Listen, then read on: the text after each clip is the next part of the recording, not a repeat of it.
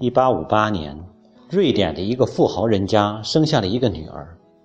然而不久，孩子染患了一种无法解释的瘫痪症，丧失了走路的能力。一次，孩子和家人一起乘船旅行，船长的太太给孩子讲，船长有一只天堂鸟，他被这只鸟的描绘迷住了，极想亲自看一看。于是。保姆把孩子留在甲板上，自己去找船长。孩子耐不住性子等待，他要求船上的服务生立刻带他去看天堂鸟。那服务生并不知道他的腿不能走路，而只顾带着他一道去看那只美丽的小鸟。奇迹发生了，孩子因为过度的渴望，竟忘我的拉住服务生的手，慢慢的走了起来。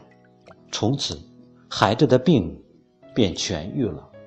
女孩长大后，又忘我的投入到文学创作中，最后成为第一位荣获诺贝尔文学奖的女性，也就是切尔马切尔马拉格罗夫。